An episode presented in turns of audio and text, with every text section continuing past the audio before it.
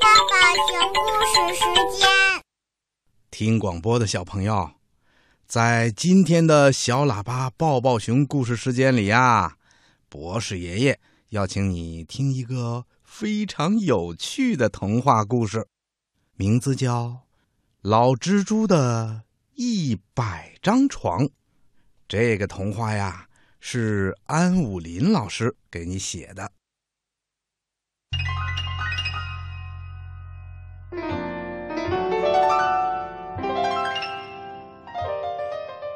在一个森林里，住着一只一百岁的老蜘蛛。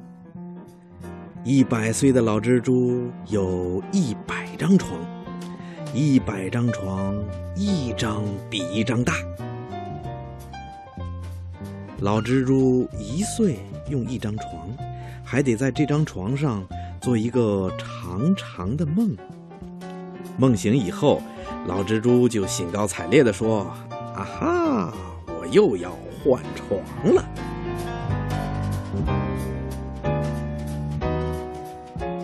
拥有一百张床，在一百张床上做一百个梦，老蜘蛛就可以变成精了。所有的蜘蛛都是这样一点一点变成精的。老蜘蛛在第一百张床上。已经做了九十九个梦，刚刚开始做第一百个梦。他想，当我一觉醒来的时候，自己竟然变成了精，那该是多么快乐的一件事儿啊！老蜘蛛刚刚入梦，他就梦见自己正在向一座金碧辉煌的宫殿走去。突然，他被吵醒了。有一只小松鼠在树上跳来跳去，快活的跳着松鼠舞。它越跳越快，越跳越远，最后竟然跳到了老蜘蛛的一百张床那个地方了。诶，这是什么东西啊？小松鼠发现了老蜘蛛最小的那张床。小松鼠一分神儿，不小心从树上掉了下来，哈哈，真巧，它被弹了起来，它落在了老蜘蛛最小的那张床上了。这是一张精致而又漂亮的床，小松鼠惊奇极了。它想，这是哪个宝宝睡过的床呢？睡过这张床的人，肯定是既快乐又幸福。谁的床？这是谁的床啊？小松鼠不停地走着，不停地喊着。它发现了一张床，又发现了一张床，床一张比一张大。哦，那个宝宝一年比一年大了，肯定得换床啊。他想，这些床就像宝宝的影集一样，多有纪念意义呀！小松鼠一边喊着，一边数着：“谁的床？这是谁的床啊？一、二、三、四、五、六。”数到第一百张床的时候，他看见床上有一个庞然大物。好家伙，粗的像一棵大树的树根，还有好多好多长长的根须，怪吓人的。喂，这是你的床吗？小松鼠开始是小声的问，后来它扯着嗓子喊开了。这时候，老蜘蛛正梦见自己向金碧辉煌的宫殿跋涉呢。突然，它滑了一跤。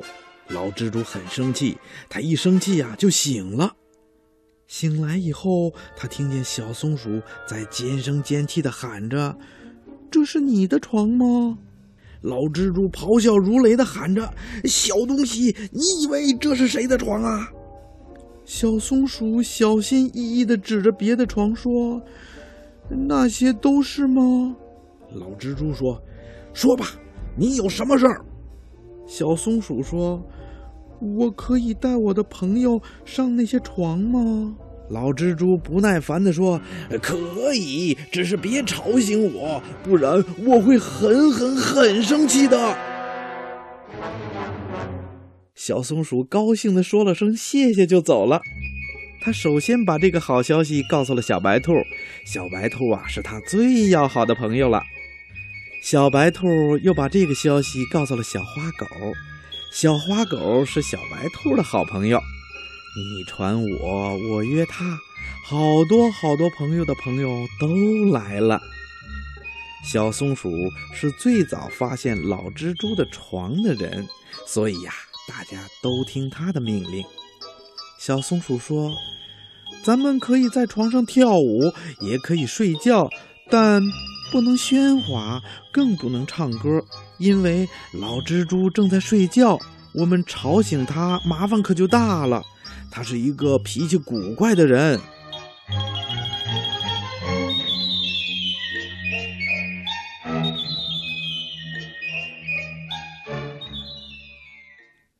一人一张床，大家都很高兴。可是，你闭上眼睛听一听，那儿啊，好像没有一个人，因为大家都记着小松鼠的话，尽量不弄出声响来。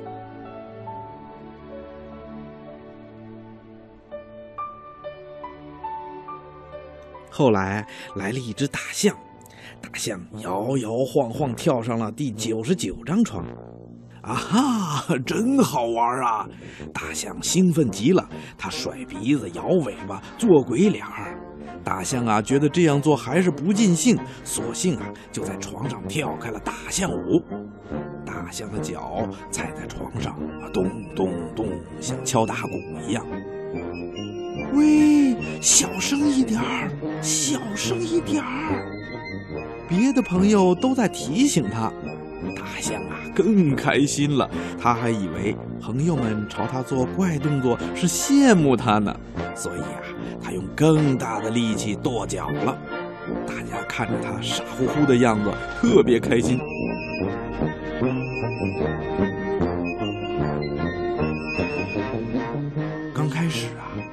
他们还害怕大象吵醒老蜘蛛呢。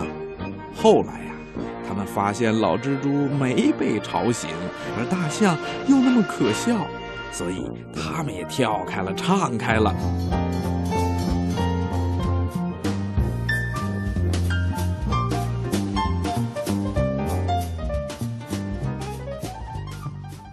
老蜘蛛梦见自己进了那座宫殿的大门，可是。不知怎么搞的，他竟然在门槛上摔了一跤，这样他就醒了。咚咚咚，好高兴啊！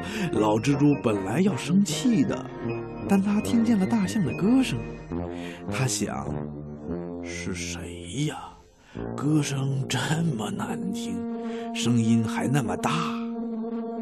老蜘蛛睁开眼睛。啊哈！是大象。老蜘蛛哈的怪笑了一声，大家都不敢跳，不敢再唱了。老蜘蛛的笑简直就像个炸雷。大象却不管这些，它依然在自得其乐的唱啊跳啊。真好玩，真好玩，孩子们一块跳啊，一块唱啊！老蜘蛛大声吆喝着。他自己先在床上蹦开了，其他的朋友看见老蜘蛛不但没有生气，反而加入了他们的行列，也开始疯狂的玩了。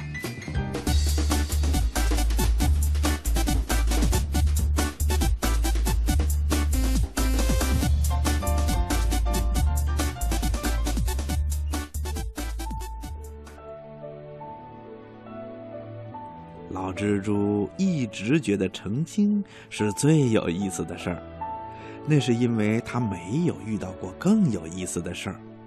他做了九十九个梦以后，突然觉得成精是最没有意思的事儿。老蜘蛛没有成精，但他说：“我找到了快乐和幸福，尤其是那头笨头笨脑的大象，有趣极了。”老蜘蛛说：“快来呀，朋友们，我有一百张舞床，免费的。”他的广告词写满了树林的每一片叶子。